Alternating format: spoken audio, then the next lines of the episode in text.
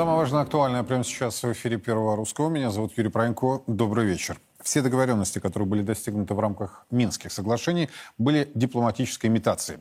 Такое заявление после аналогичных признаний Меркель и Оланда сделал бывший британский премьер Борис Джонсон.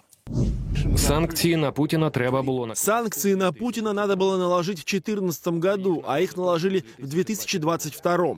Это было бы серьезно, но мы ничего не сделали. Какие санкции против России мы тогда применили? Запустили эту дипломатическую имитацию, нормандский процесс, и ничего не добились.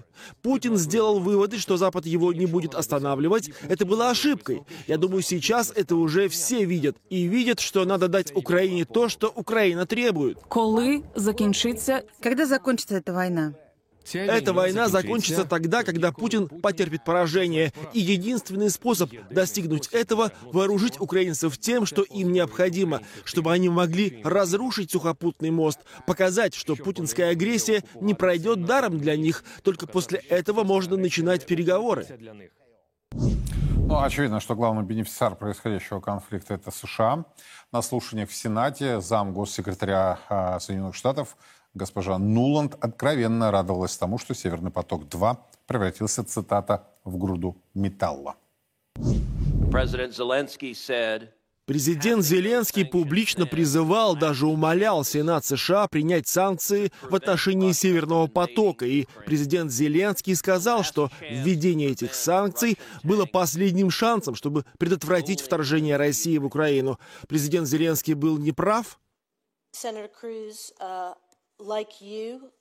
Сенатор Круз, как и вы, я, и я думаю, что и администрация очень рада узнать, что Nord Stream 2 теперь, как вы любите говорить, кусок металла на дне моря. Я лично принимала участие вместе с моим начальником, секретарем Блинкиным, во всех этих переговорах в связи с действиями России, чтобы попытаться предотвратить эту войну в декабре. Я не верю, что если бы эта труба Северного потока была перерезана в январе, что это имело бы решающее значение для Путина. Важно, чтобы в день начала войны немцы отказались бы от этой трубы, как это сделали остальные европейцы. Обсуждаем эту и другие важнейшие темы. Ко мне присоединяется учредитель нашего канала Константин Малафеев. Константин Валерьевич, рад видеть. Доб- Добрый вечер. Добрый вот вечер. на ваш взгляд, э, этот цинизм, э, сперва Меркель, потом Оланд, теперь э, Джонсон, они все говорят, слушайте, да мы обули Россию, да, мы вот так вот все хитро сделали, э, Минск-1, Минск-2, какие-то санкции такие минимальные, да, и Россию, что называется, развели. Ваш взгляд.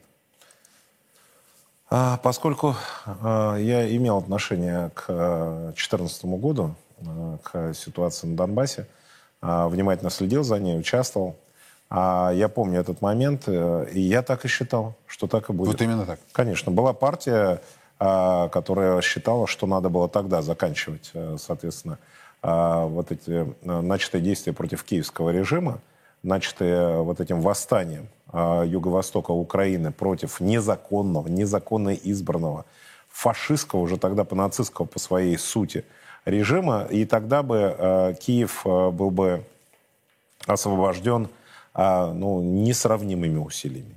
Несравнимыми с тем, что происходит сейчас в порядке. В порядке. У нас речь не шла бы ни о каких тысячах убитых и покалеченных. А, И после того, как э, в Дебальцево э, разразилась катастрофа для украинской армии, войска ДНР, поддержанные специалистами из России, могли и были в состоянии дойти и до Киева, и куда угодно еще. В этот момент э, западные на тот момент партнеры, а, они завели нас вот в этот дипломатический тупик, ловушку. Они 16 часов в Минске, соответственно, э, обманывали, разводили, выражаясь э, уличным языком, э, нашего главу государства, обещая, соответственно, ему последовательность действий.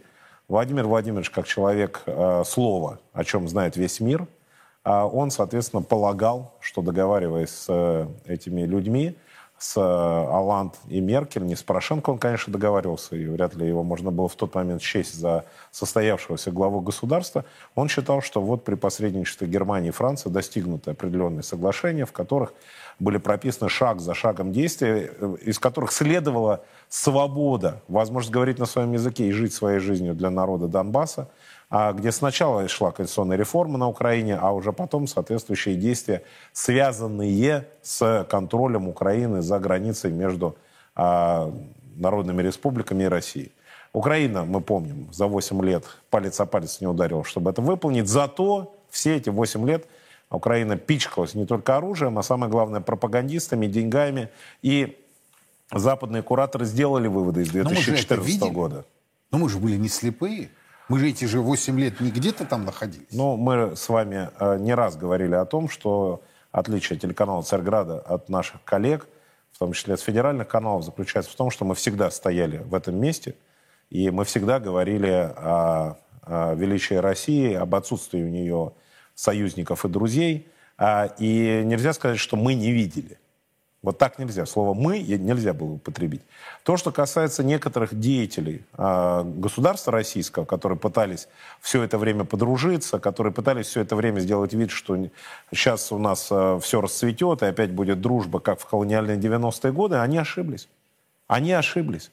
И они в конце концов привели нас в нынешнюю ситуацию. Поэтому э, я могу сказать, что для человека, который в результате за все это отвечает перед народом, да, для нашего лидера Владимира Владимировича Путина ситуация а, сейчас, вскрывшаяся после того, как один за другим эти люди, сидевшие с ним за столом, говорят, что они врали и собирались врать, и делали это специально и сознательно, для него это тотальное прощание с Западом навсегда. Вот хорошая новость из этого, что мы с ним совсем попрощались. Ну, то есть доверия не может быть ну, когда тем людям, которые... Они обманули лично его потому что они 16 часов в Минске с ним говорили. И они его лично обманули. Я думаю, он сделает Некоторые все... говорили на одном языке без переводчика. Совершенно верно. Убеждаю. Я думаю, что он сделает и сделал уже все необходимые выводы. И э, есть надежда, стойкая надежда, что нас не затянут в новый похабный мир. Потому что это будут те же люди, которые нас уже обманули. А я не уверен. Смотрите, Соединенные Штаты якобы готовы, вы не поверите, да, то есть теперь, значит, Франция слилась, Германия слилась, ну, Британия, англичанка гадит, все понятно. Теперь США выходят на авансцену, говорят, слушайте, если Россия пойдет на уступки, э, если официальная Москва пойдет на уступки, то, в свою очередь, Вашингтон готов пересмотреть санкционную политику. Мы ввели санкции в отношении 25 членов Думы, потому что они политически высказывались против интересов США. Они, в свою очередь, тоже наказали нас, и 25-30 членов Конгресса тоже под санкциями. Поддерживаете ли вы снятие санкций в отношении отдельных лиц? Сенатор Пол, в случае решения России вести серьезные переговоры, вывести свои войска с Украины и вернуть территорию. Безусловно, в этом случае я бы согласилась, и я думаю, госсекретарь Блинкен тоже одобрил. Едва ли снятие санкций с члена Думы будет обменено на окончание войны. Я говорю о том, чтобы позволить членам их Думы, многие из которых могут быть благосклонны к нам, путешествовать в нашу страну и наоборот. Я говорю о дипломатическом обмене, я не говорю о том, чтобы обменять его на мир. Все депутаты Думы, против которых у нас есть санкции, это люди, которые поддержали российскую агрессию и аннексию Крыма. Ноланд опытный политик. Она говорит, я поддержал, если бы вот это, вот это, вот это, вот это. И думаю, предполагаю, да, но не факт, госсекретарь Блинкен бы это тоже поддержал. Вот такие словесные дискуссии в Сенате. Ну, ничего не, не, не значит вообще. Виктор, ну, Виктория Нуланд э, по нашему законодательству военная преступница. Она участвовала на Майдане э, в прямом качестве. Она знала, безусловно знала, это очень легко будет доказать любому военному трибуналу. Она знала о снайперах, которые э, были заготовлены для того, чтобы стрелять э, в людей с обеих сторон, для того, чтобы пустить кровь и начать эту кровопролитную гражданскую войну на Украине, которая и сейчас продолжается. А это военная преступница. Поэтому то, что она несет, не имеет никакого э, смысла. Она, может быть, и опытный дипломат, в силу того, что она давно этим занимается, но то, что ее руки в крови и что она уже точно не может быть тем, с кем нам стоит разговаривать, потому что она стоит за смертями конкретными русских людей. Ну, как и Джонсон, как и Меркель, как и Оланд. Не совсем, они, они печеньки не раздавали. Вот э, она прям ездила. Ну, они лгали. А, лгали, конечно. Но она ездила. Субсидиарная ответственность. Она ездила, поэтому вот конкретно в ее э, случае э, я бы сказал, что она в, отдельном должна производстве находиться.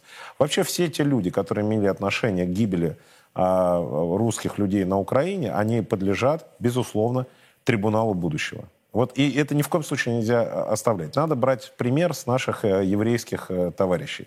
Вот у них есть антидефамационная лига, и она десятки лет после Великой Отечественной войны, Второй мировой, искала, кто имел отношение. И в конце концов, последнего 90... Премьеры Израиля Да. менялись. Последнего 90-летнего предателя они где-то там находят и предъявляют ему, и, соответственно, обвиняют и конфискуют его счета. А Это обязательно нужно делать именно так. Потому что только в том случае, если они будут понимать, что никогда не кончится их вина перед нашим народом, только тогда, в какой-то момент, они дрогнут. Надо понимать, англосаксы очень простые в производстве и управлении люди. Они а, расисты, и они относятся ко всем свысока. Они так устроены.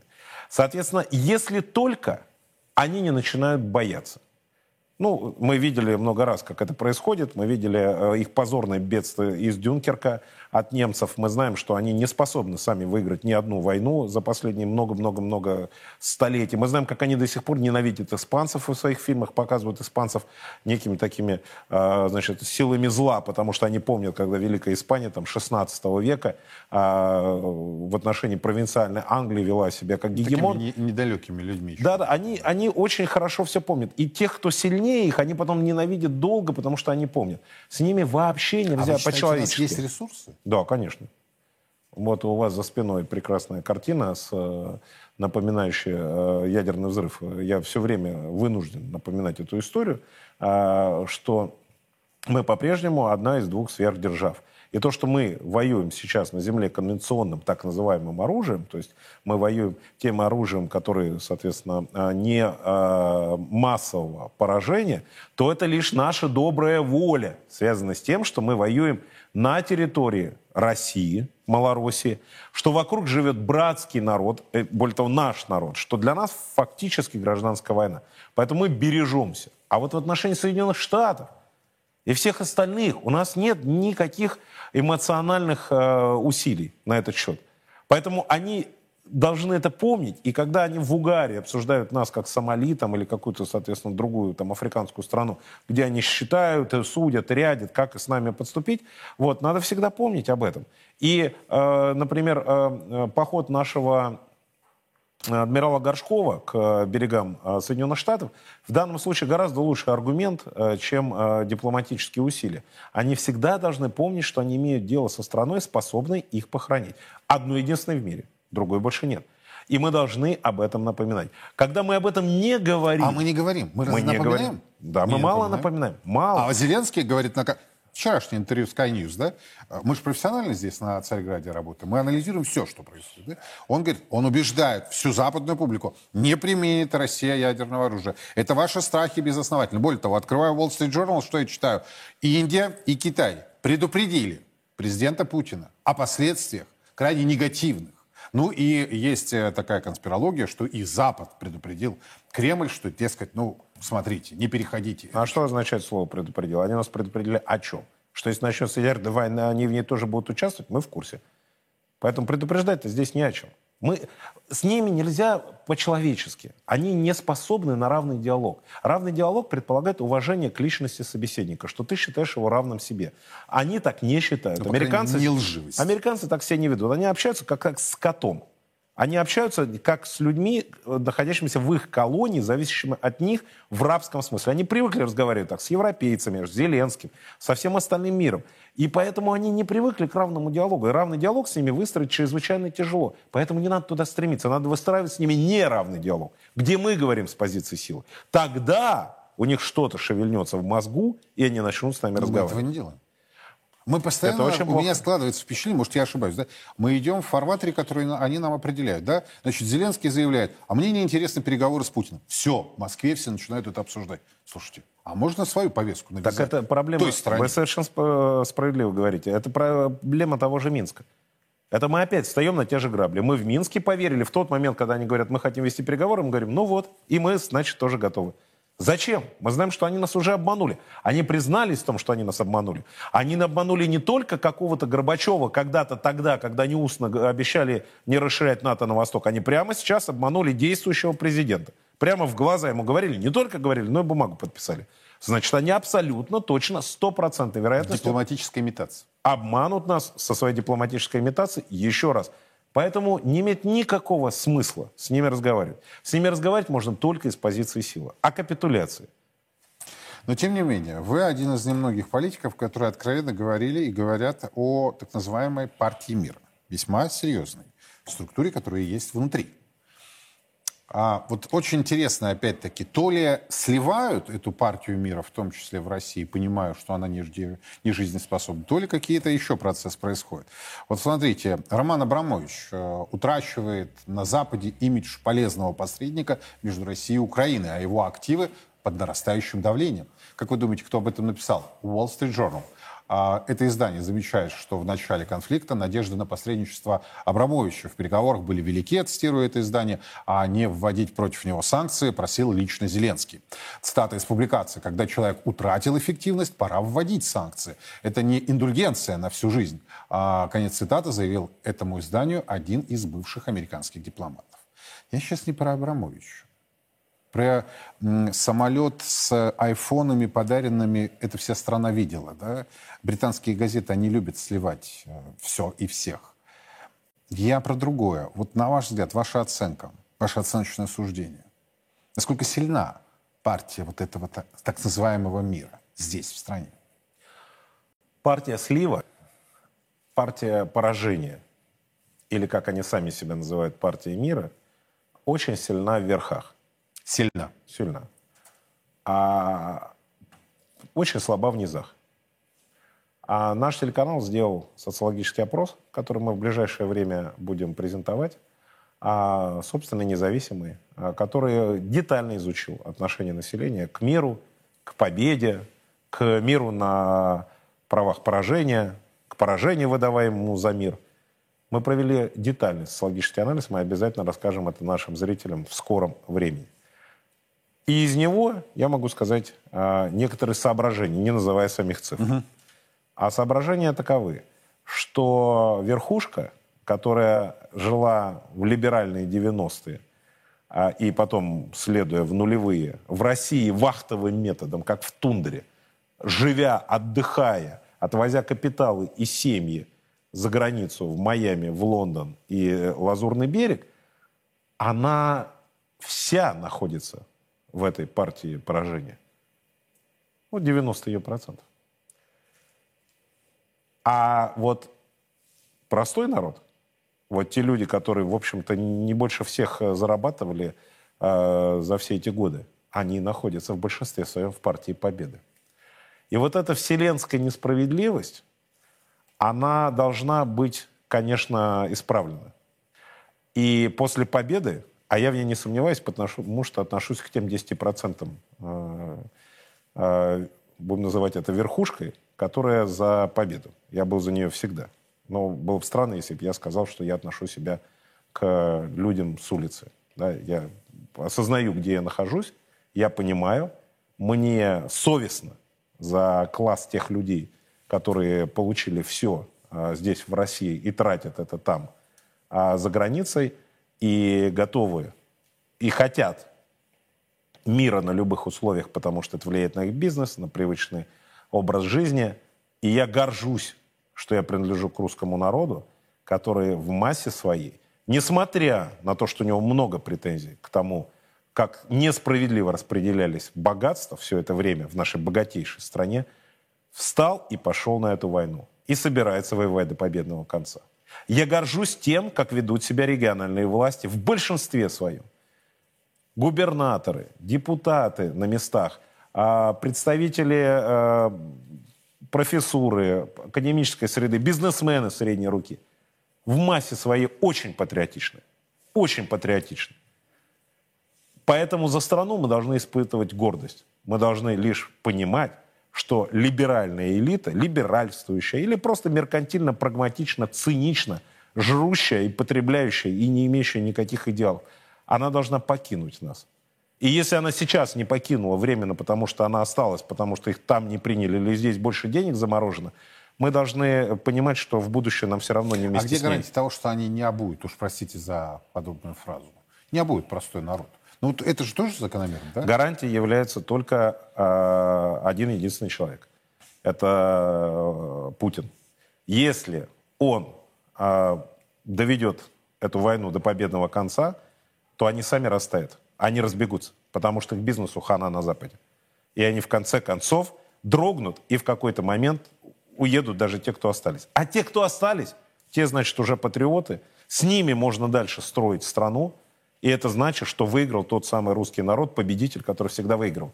А если мы эту войну до победного конца не доведем, у нас будет все как было и даже хуже. Потому что теперь Запад нам это не простит. Теперь так называемая элита, гламурятник или крысиное царство, как мы ее с вами называли, она теперь точно поймет, что можно дожать, и нас будет стремительно уносить в колониальные 90-е. Очень быстро. У нас нет возможности немножко вернуться на год назад. Мы либо вернемся в 90-е, либо мы вернемся в 40-е годы а, 20 века после Великой Победы. Только эта победа будет нашей. Поэтому у нас будет либо триумф, либо позор. Это очень серьезная ситуация, ведь вы говорите о тектонических изменениях де-факто. Они в реальности происходят на наших с вами глазах. Просто за кавалькадой цифр, фактов, лиц, новостей, что сказал Нуланд, что Хайпа. сказал э, Оланд. Да, мы живем в информационном шуме. И вот этот белый шум мешает нам понимать, что происходят тектонические сдвиги в нашем обществе и в судьбе России. В исторической судьбе России. Мы находимся сейчас прямо внутри них. Мы приближали это как могли на Царьграде. Мы понимали, что будет происходить. Мы об этом писали, мы об этом говорили. Поэтому мы это видим и Но люди задают вопросы. Те же самые. Лучшие министры, лучшие главы э, центробанков. Как сидели, так и сидят.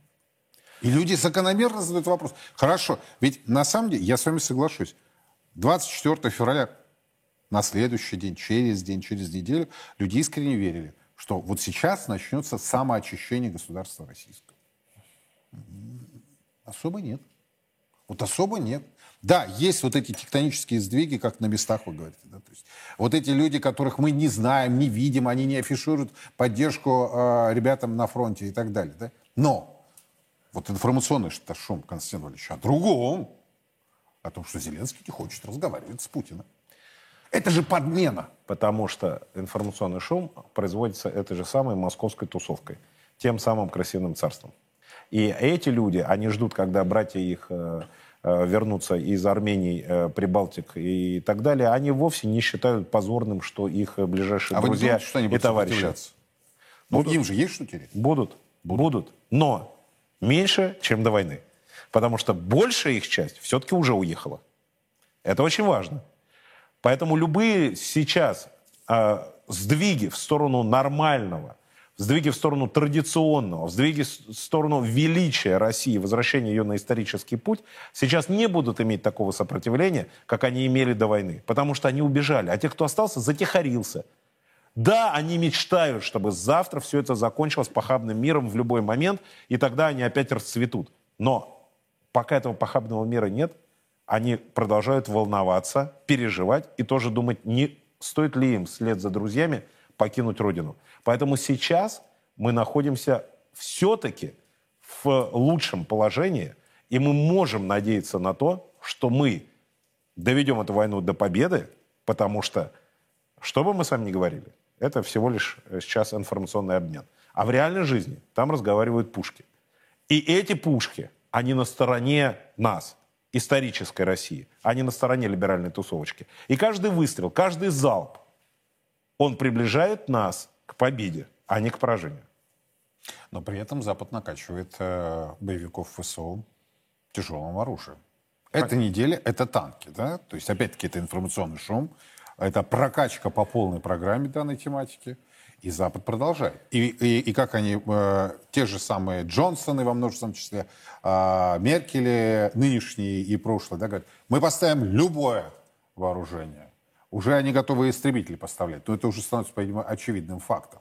Они уже все, никак, никто ничего не стесняется. Никто больше не собирается ничего делать вид, что войны нет. Но, по-моему, с нашей стороны этот вид еще продолжается. У некоторых товарищей. Надеюсь, что это часть э, какого-нибудь э, стратегического замысла, э, связанного с тем, что мы так же, как с началом войны, не хотим дать сопернику возможность подготовиться к нашему ответу. Дай бог. Смотрите, тема, которая тоже, от которой можно было бы отмахнуться, но принципиально считаю, что ее необходимо, э, вот ее-то точно необходимо сохранять в повестке информационной. Комитет э, Еврокомиссии по юридическим вопросам нашел, цитата, законную, зак, вы оцените, законную возможность использовать примерно десятую часть, это почти 34 миллиарда долларов, э, евро, из 300 замороженных резервов российского ЦБ на восстановление Украины. Эти средства, находящиеся на депозитах в Евросоюзе, но схема получается сложной, а также исключает, внимание, конфискацию активов. По прошествии, э, цитата, какого-то времени, вообще документ, конечно, уникальный, России придется вернуть, Западу придется России вернуть эти средства и проценты. Если же часть средств будет потеряна, недостачу, говорит юридический комитет Еврокомиссии, придется компенсировать из бюджета Евросоюза и стран-членов. Законных оснований для простой конфискации российских государственных валютных резервов найти по-прежнему не удается. Константин Валерьевич, я вчера получил удовольствие, я правда получил удовольствие от прочтения этого документа. То есть они, они, они понимают же, да, что они своровать не могут. Или вот как? Им же хочется, и они вор... ходили бы это взять. Та же Эстония, да, уже на каждом углу. Надо все забрать. Ну вот юристы говорят, ребят, не можете. Более того, если даже возьмете попользоваться, потом будете возвращать еще и с процентов. Ваш взгляд. Ну, собственно говоря, что отделяет э, Евросоюз от э, воровской э, банды? А, ровно это заключение вот этих юристов. Поэтому, в общем, пока они будут разговаривать на языке а, собственных даже правил и законов, нам не может грозить никакая конфискация. Собственно говоря, так же, как и заморозка активов, является политическим актом, угу. а, который с точки зрения законодательства о, о защите собственности тоже является беззаконием. Ну хорошо, это беззаконие совершило правительство, так. то есть это политический акт. Поэтому, собственно говоря, и правительство может любой страны или самого Евросоюза отобрать у нас что хочешь, но раз оно уже может заморозить. Видно, уже отобрать представляется им более чреватым. Почему? Потому что если они так могут поступить, значит, так можно поступить по аналогии с ними. Несмотря на нашу доброту вселенскую, то есть вместо того, чтобы, например, в ответ заморозить, например, весь бизнес здесь иностранный, и также его держать со словами, если вы делаете хоть один шаг э, на один метр внутрь наших активов, мы точно так же mm-hmm. симметрично идем mm-hmm. внутрь ваших. Мы вместо этого спокойно даем иностранным инвесторам, уважая их частную собственность, продавать за деньги их активы, выводить эти ресурсы из страны. То есть опять ведем себя, соответственно, из положения стоя на коленях, хотя могли бы вести себя на равных. Но жадность наших европейских друзей такова, что даже этого они опасаются, потому что любой шаг может даже нашим полшагом закончиться, а это же будут чьи-то частные интересы уже в Европе, а эти люди наверняка спонсировали какую-нибудь партию или каких-то европейских бюрократов, э, и поэтому они не хотят, чтобы каким-то образом у них были риски. Но это была пока хорошая новость. Плохая новость, что по мере того, как они продадут все активы здесь, и, наконец, все, уйдет не только Макдональдс, но и, соответственно, Шлюмберже, Данон и там все остальные, которые еще полу остались.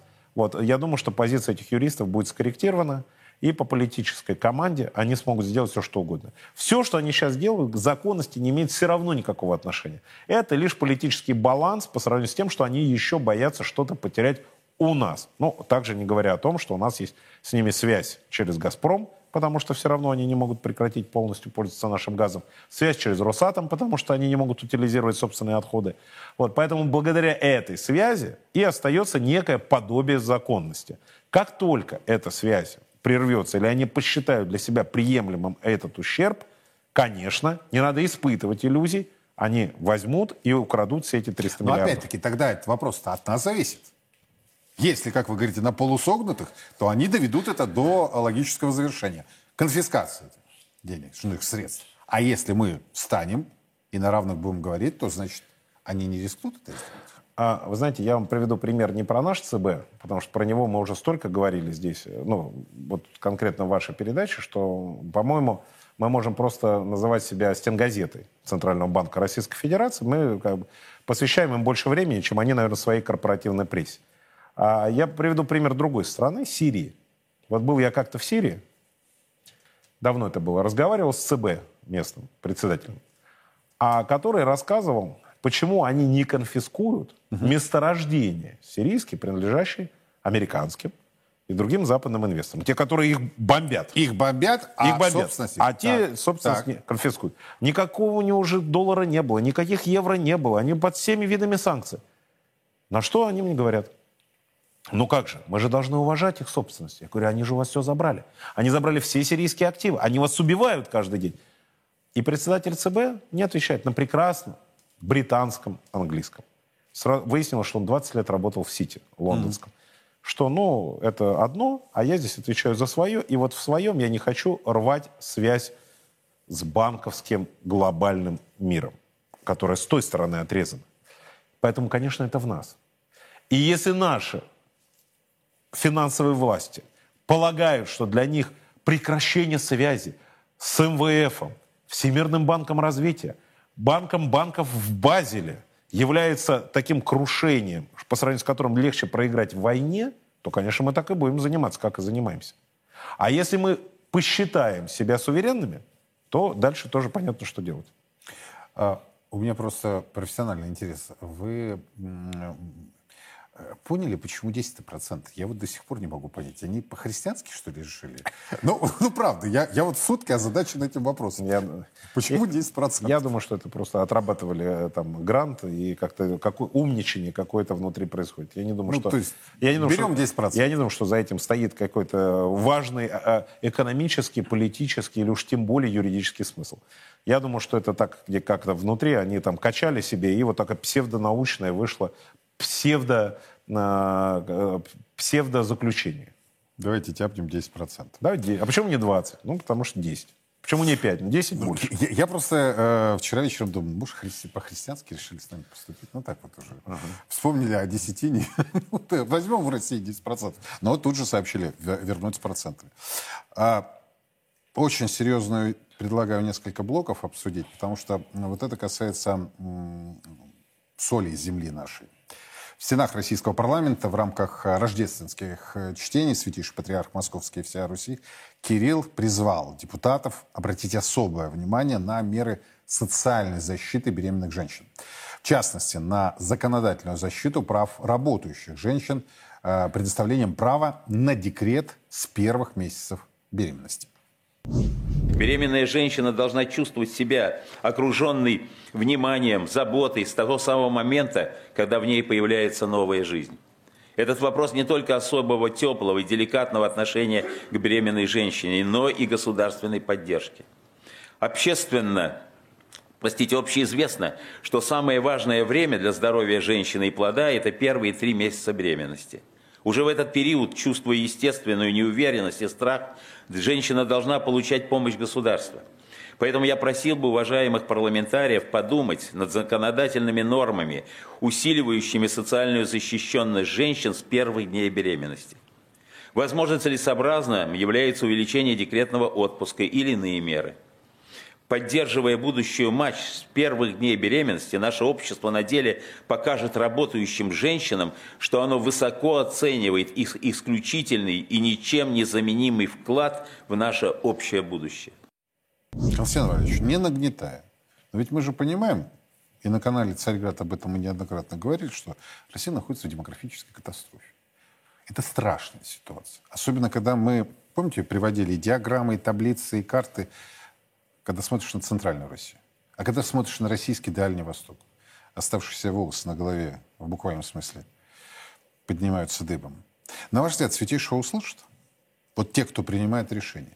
Вот он впервые да, обозначил значимость поддержки русской женщины с первых месяцев, с первых дней беременности. С, пер- с первого дня. Вот здесь очень важно. Вот это. Да, это самое важное, потому что женщина принимает решение об аборте в первый триместр. А мы ей даем а, декрет гораздо позже. Мы ей даем на седьмом месяце, когда уже, собственно говоря, все решено. А именно тогда, когда происходят аборты, когда происходят выкидыши в связи с ее там, волнением или, соответственно, с тем, что она продолжает работать, вести тот образ жизни, который э, не совсем подходит для э, будущей матери, мы ей, о ней не заботимся. Вот так это устроено. И это революционная, в хорошем смысле, кардинальная мера, предложенная mm-hmm. патриархом, это идея святейшего, на мой взгляд, является просто прорывной. И она нам дает что? Она нам даст возможность именно тогда, когда женщина принимает решение, когда она узнала о своей беременности, сделать для нее эту радость, вот, э, сделать всеобъемлющей. Это большая радость. Однако, почему женщина принимает решение об аборте? По многим соображениям, мы знаем, там, по материальным, по там, э, физиологическим, но очень много материального, бытового у, соответственно, студенток или там, у молодых девочек одно, у э, матерей-одиночек, которые еле-еле тянут единственного ребенка, там, и, э, другое, у мам, которые живут тоже, у них тяжелое материальное положение, у них сейчас отпуск, они как бы не, не готовы, у них уже двое, и им и так тяжело с мужем. Третье, но все время это сталкивается с тем, что весть о том, что ты беременна, и прекрасная новость о том, что тебе дают декретный отпуск оплачиваемый, они сильно разорваны во времени. А Святейший... А опасения здесь сейчас. Конечно. А вот Святейший предложил, что вместо этого сразу радость. Сразу радость не только того, что ты станешь мамой, но и радость того, что ты в отпуск с завтрашнего дня уходишь оплаченный. И это, конечно, меняет ситуацию. Ну, вплоть до э, известных историй про студенток, которые могут э, таким образом пропускать сессии. Нам вообще-то все равно, нам надо демографическую ситуацию решать. Поэтому чем больше будет у нас мам и детей, это хорошо. И эта мера, которая, конечно, загрузит государственный соцстрах, фонд социального страхования, увеличит месяца декретные, но он освободит фонд обязательного медицинского страхования, который занимается тем, что оплачивает аборты, то есть убийства, или оплачивает лечение, или э, оплачивает проблемы, которые возникают есть, у женщины. Это инициатива просчитанная. Эта инициатива, эта инициатива считается в данный момент, угу. потому что она пока была сказана на политическом уровне, угу. святейшим патриархом, как э, инициатива церкви. Э, депутаты ее поддержали очень благосклонно. Я был в зале, я это видел. А мы разговаривали с нашей межфракционной христианской э, группой по защите христианских ценностей, где на секундочку 60 депутатов, которые так считают, это немало. Именно они проголосовали антисадомитский закон в прошлом году. А, конечно, эта мера ими принимается. Но теперь осталось получить мнение правительства, которое будет все это финансировать, поэтому это обсуждение только начинается. Однако мало найдется аргументов, потому что эта мера прямо влечет демографические изменения. Она прямо влечет. Это не надо доказывать. Вот как с материнским капиталом, например. А, корреляция с материнским капиталом в момент его ввода была больше, чем сейчас. Потому что новация этой меры нам дала всплеск. Сейчас материнский капитал по-прежнему есть, он даже увеличивается, а эффекта уже нет. А вот эта мера, она, безусловно, позволит, по мнению экспертов, я думаю, мы еще не раз, и вы пригласите их в свою студию, чтобы люди с большим врачебным опытом и опытом сопровождения беременности, чем э, мой любительский, э, могли бы рассказать про эту проблему, рассказали бы вам о статистике. Но те эксперты, с которыми я общался, в один голос говорят, что эта мера поможет драматически изменить ситуацию к лучшему. То есть она будет совсем другая. Поэтому это первое, что связано с этой мерой. Второе, что связано с этой же мерой, э, это то, что вы сказали, услышали ли. В период, когда у нас демографическая катастрофа, когда у нас больше всего, развод, э, когда у нас больше всего разводов за все время статистики, когда у нас больше всего абортов, когда у нас даже нет статистики по абортам, потому что коммерческие клиники толком эту статистику не дают, мы дозрели до любых самых революционных мер. И эта мера, она является ясной, понятной, здравой, и она не имеет противников. Потому что это дополнительные средства, это дополнительное сопровождение, помощь государства беременным. Я, меня считают некорректным журналистом. Вот я буду некорректные вопросы задавать. Я вспоминаю нашу встречу где-то года полтора-два тому назад. Мы также обсуждали необходимость поддержки э, программ э, поддержки семьи. Тогда мы вообще были в одиночестве, ну, вспоминайте, да, то есть вот 3-4 года, так вообще нас чуть ли не у виска крутили и говорили, зачем мне счету платить. И я, Константин Ильич, вот вы говорите, не, нет оппонентов, да, есть Минфин. Минфин выйдет, я это гарантирую. Вы с коллегами, и даже вот по э, вот этой межфракционной группе поддержки христианских ценностей и так далее, привлечете коллег э, из других да, э, конфессий, получите согласие даже самых одиозных министров. А вот здесь споткнетесь, я вам гарантирую. Вот это такое министерство, которое начнет говорить, в этом нет никакой необходимости. У нас нет денег, у нас нет денег. Ну, слушайте, вы лучше меня все это знаете. Так мы же с вами э, это уже не раз обсуждали. Это же бухгалтерия.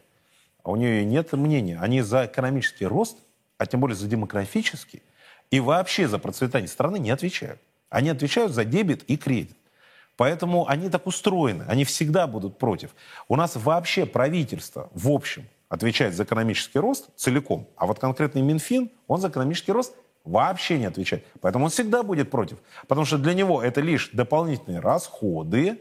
А раз это дополнительные расходы, а у него не сходится, потому что у него уже утверждены другие расходы, то денег у него на это нет, поэтому он против. Они в этом смысле очень предсказуемы. Это же не потому, что они против конкретно этого. Они против любых расходов. Они скажут, тогда, пожалуйста, нам покажите, где дополнительные Да. доходы или с чего мы срезаем. Поэтому я бы не брал позицию Минфина, бухгалтерия, я бы не брал за ключевую.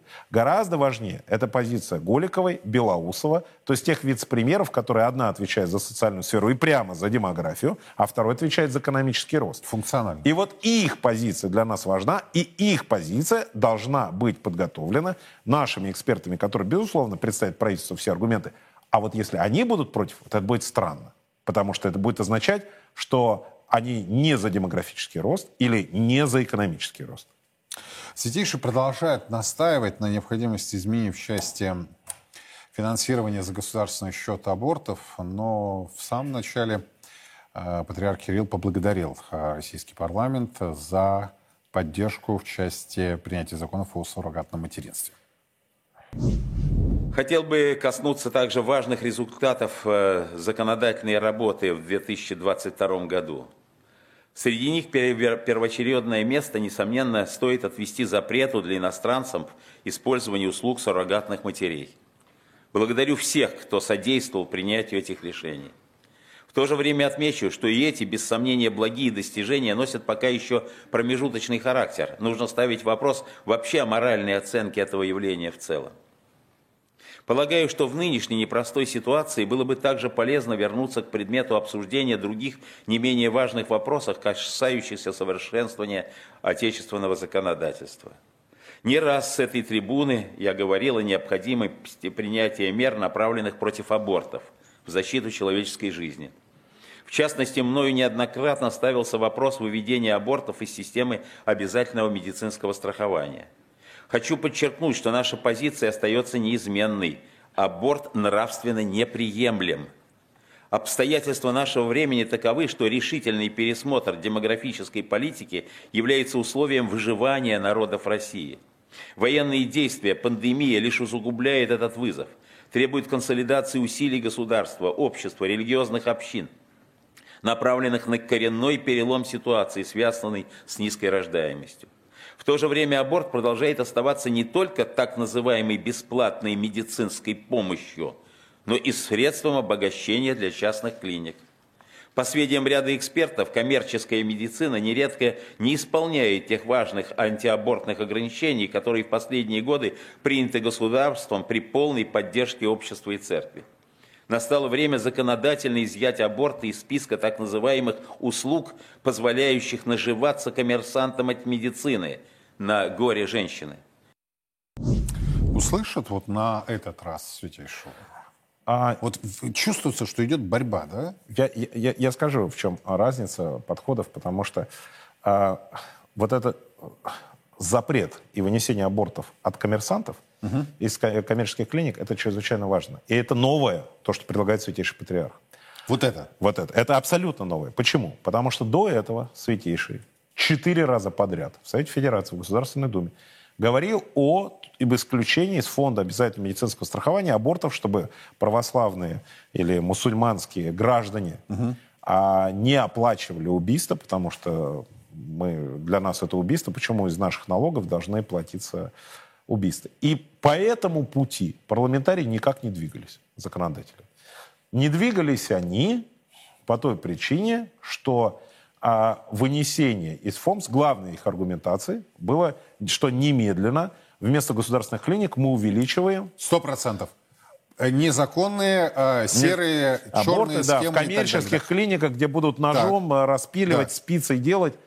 И тогда совершенно верно при э, работе с такими э, аргументами Святейший Патриарх купировал этот аргумент. Он сказал, хорошо, вот то, что он говорит сейчас. Давайте сначала запретим коммерческие аборты вообще, а потом вернемся к тому, а как мы проводим аборты в государственных клиниках, чтобы этот аргумент больше не звучал.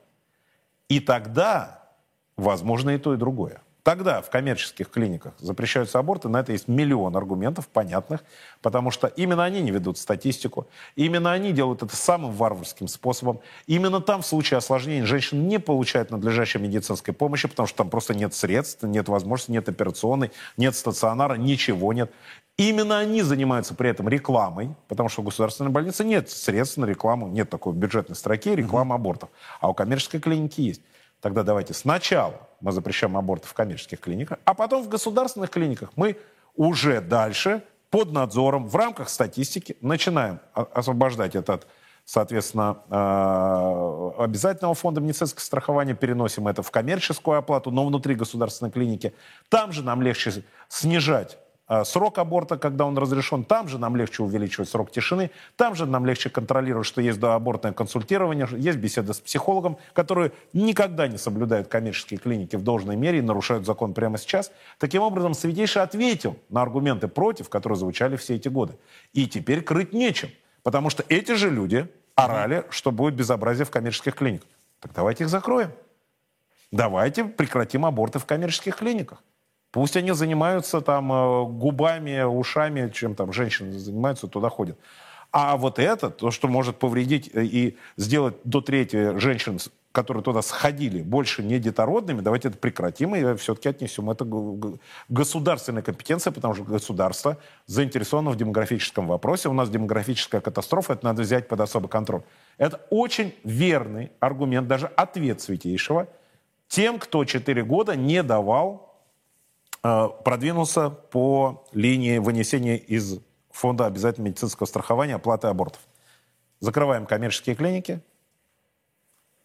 закрываем эту услугу в коммерческих клиниках, переносим в государственные, а в государственных четко, поднадзорно, со всей статистикой, со всем контролем и регуляторикой, со всеми отчетами врачей. Дальше начинаем сужать пространство для легального аборта, чтобы в конце концов Россия из родины абортов, кем мы являемся с 1922 года, перестала быть и чемпионом по абортам. Это наша страшнейшая проблема, которая висит над нами домокловым мечом, над нашей старостью, над всеми. И те, кто даже не понимает, и сейчас живут припеваючи, они не понимают, что в мире, в котором они постареют, будет очень мало молодых людей, и мы будем жить беднее просто потому, что некому нас будет кормить, потому что просто мало выросло детей, потому что вы, сволочи, вместо того, чтобы детей сейчас рожать, делали аборты, не женились и, соответственно, жили жизнью для себя потребительской, так вот, вот даже эти люди, они скоро поймут и на себе ощутят этот демографический кризис. Но при этом встречно также будет справедливо. То, кстати, с чего мы начали сегодняшнюю программу, о необходимости очень серьезных социальных изменений в стране. Связано на самом деле. Потому что вот встречно тут же люди нам начнут выдвигать. Да, мы согласны рожать, да, мы готовы иметь детей, да, но посмотрите, что, как и так далее. Ну, Константин Андреевич, это ежедневное вещание телеканала «Царьград». И здесь э, люди наши абсолютно справедливо высказывают эти замечания. Вы были в зале. Как парламентарии отреагировали на эти инициативы? Очень благосклонно. Очень благосклонно. Это очень э, понятные инициативы. То есть они услышали? Они услышали. Это очень понятные. И более того, а кто будет против? Вы знаете, как законом э, о садомитах? Вы же помните, 400 депутатов проголосовало за. И не просто, они подписались соавторы закона. И ни одного было против. Более того, в зале, когда обсуждалось, было предложено э, выступить не тому, кто за, потому что все за, 400 за. Кто против? А кто против? И никто не вышел. А чё- Простите. А за садомитов-то никто, не Никто не вышел. вышел, да. Представляете, не высказался. Так вот, потому что там все понятно. Здесь тоже все понятно. А давайте послушаем, кто в тот момент, когда в первом чтении или на общественных слушаниях в э, Государственной Думе будет обсуждаться вопрос о запрете абортов в коммерческих клиниках, давайте послушаем тех, кто выйдет за. Давайте посмотрим на этого депутата. И я обещаю, как учредитель телеканала «Царьград», что каждый депутат, высказавшийся за коммерческие аборты, за продолжение рекламы детоубийства, будет нашим героем. Абсолютно. Я... Мы о нем обязательно расскажем. Ну вот у вас появилось чувство оптимизма, нет? Или я ошибаюсь? У меня э, чувство... Несмотря на то, что мы вообще обсуждаем. У меня чувство информированного пессимизма. Э, а, все-таки. Да, да, который можно назвать оптимизмом. По причине того, что э, я, э, общаясь с депутатами, понимая, как э, принимаются решения, э, вижу, что у нас есть надежда в этом году, то, что меры, направленные на сужение легального пространства абортов, а я, как православный христианин, конечно, за запрет абортов как таковых, но мы много раз с вами об этом говорили здесь, в нашей студии, что у нас сейчас эта мера прямо сию секунду невозможна. Невозможно, потому что все мамы текущих мам, будущие бабушки делали аборты. В Советском Союзе это было как воды попить. Поэтому это поколение бабушек будет продолжать поддерживать своих дочерей. И должно пройти время для того, чтобы в обществе был консенсус для запрета абортов. Мы идем к сужению абортов. А для этого надо не только двигаться запретами, но и поддержкой. Как вот эта мера, а она впервые высказана, и с этим связан мой оптимизм, с первых дней э, оплаты декретного отпуска. Это делает женщину уверенной в себе. Это и поддержка со стороны государства, и она означает то, что мы гордимся такой женщиной. Мы ее поддерживаем, потому что мы понимаем, что она делает это для государства. Для нас это гораздо важнее, чем ее работа, потому что работа мамой важнее всего, иначе нас просто не будет. И неважно, у кого какая профессия по э, э, значит, трудовому листку.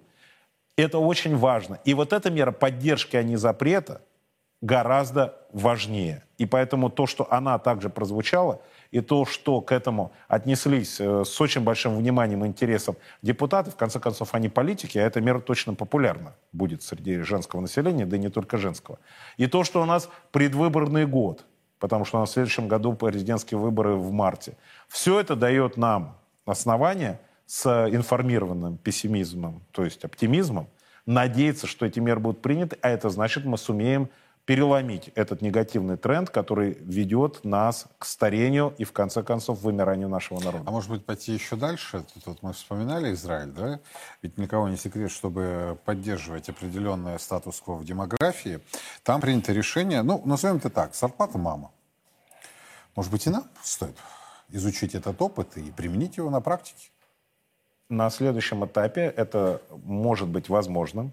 А, нам нужно перестроить сознание общества, а, сознание чиновников, а, ввести демографическое обоснование нормативных актов и вообще любых движений государственных органов, как мы с вами уже говорили, плюс к технико-экономическому обоснованию любого норм... нормативного акта должно быть демографическое обоснование. У них должен мозг перестроиться.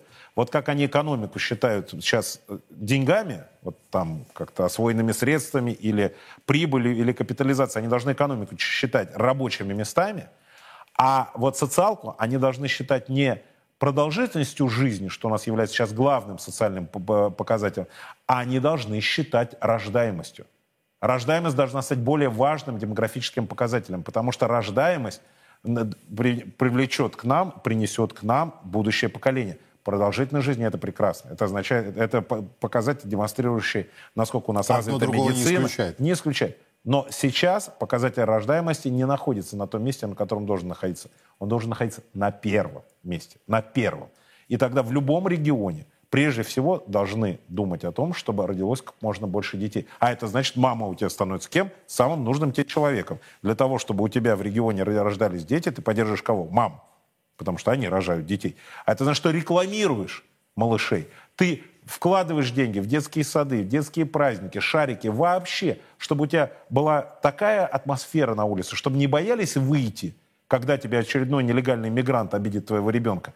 А чтобы можно было ребенку пойти в школу с рюкзачком, вернуться, и ты будешь думать и об этом. И это все благодаря тому, если у тебя главный показатель – это рождаемость.